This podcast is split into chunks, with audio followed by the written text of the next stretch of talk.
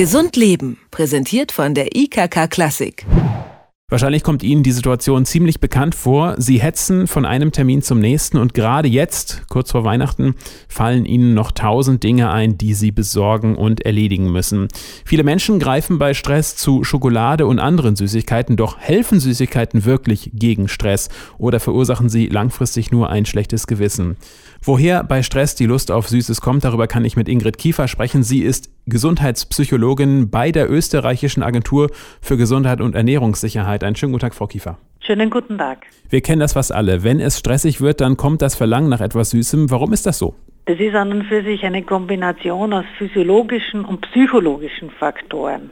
Letztendlich ist es beim Stress so, dass man entweder zum Esser wird, zum Stressesser oder je nach Intensität des Stressors, des Art des Stresses, aber auch hängt auch vom Alter, Geschlecht und Körpergewicht ab, kann man auch zum Stresshungerer werden, die dann keine Lust aufs Essen haben.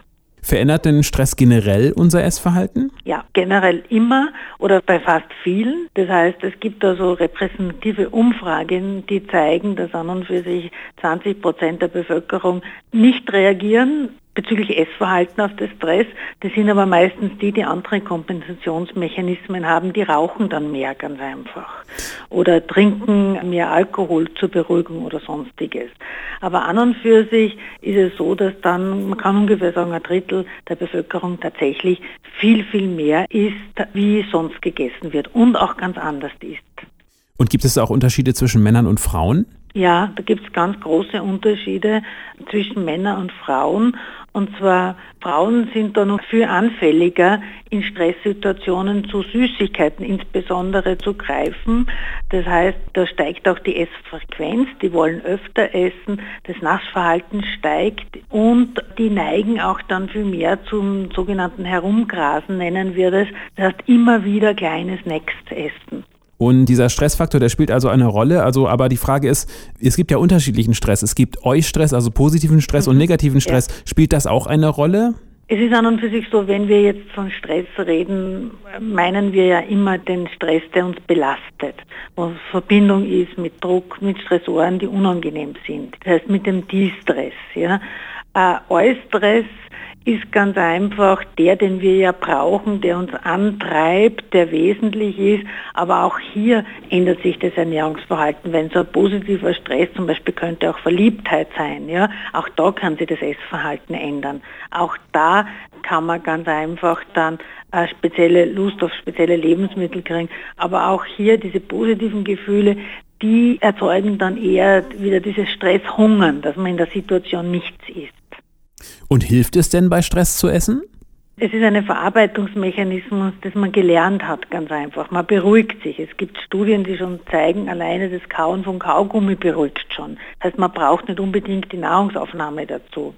An und für sich, in einer Stresssituation bereitet sich der Körper für eine Kampf- und Fluchtsituation vor und mobilisiert Reserven. Und es wäre sinnvoll, diese wieder abzubauen. Das heißt, Bewegung wäre hier ideal.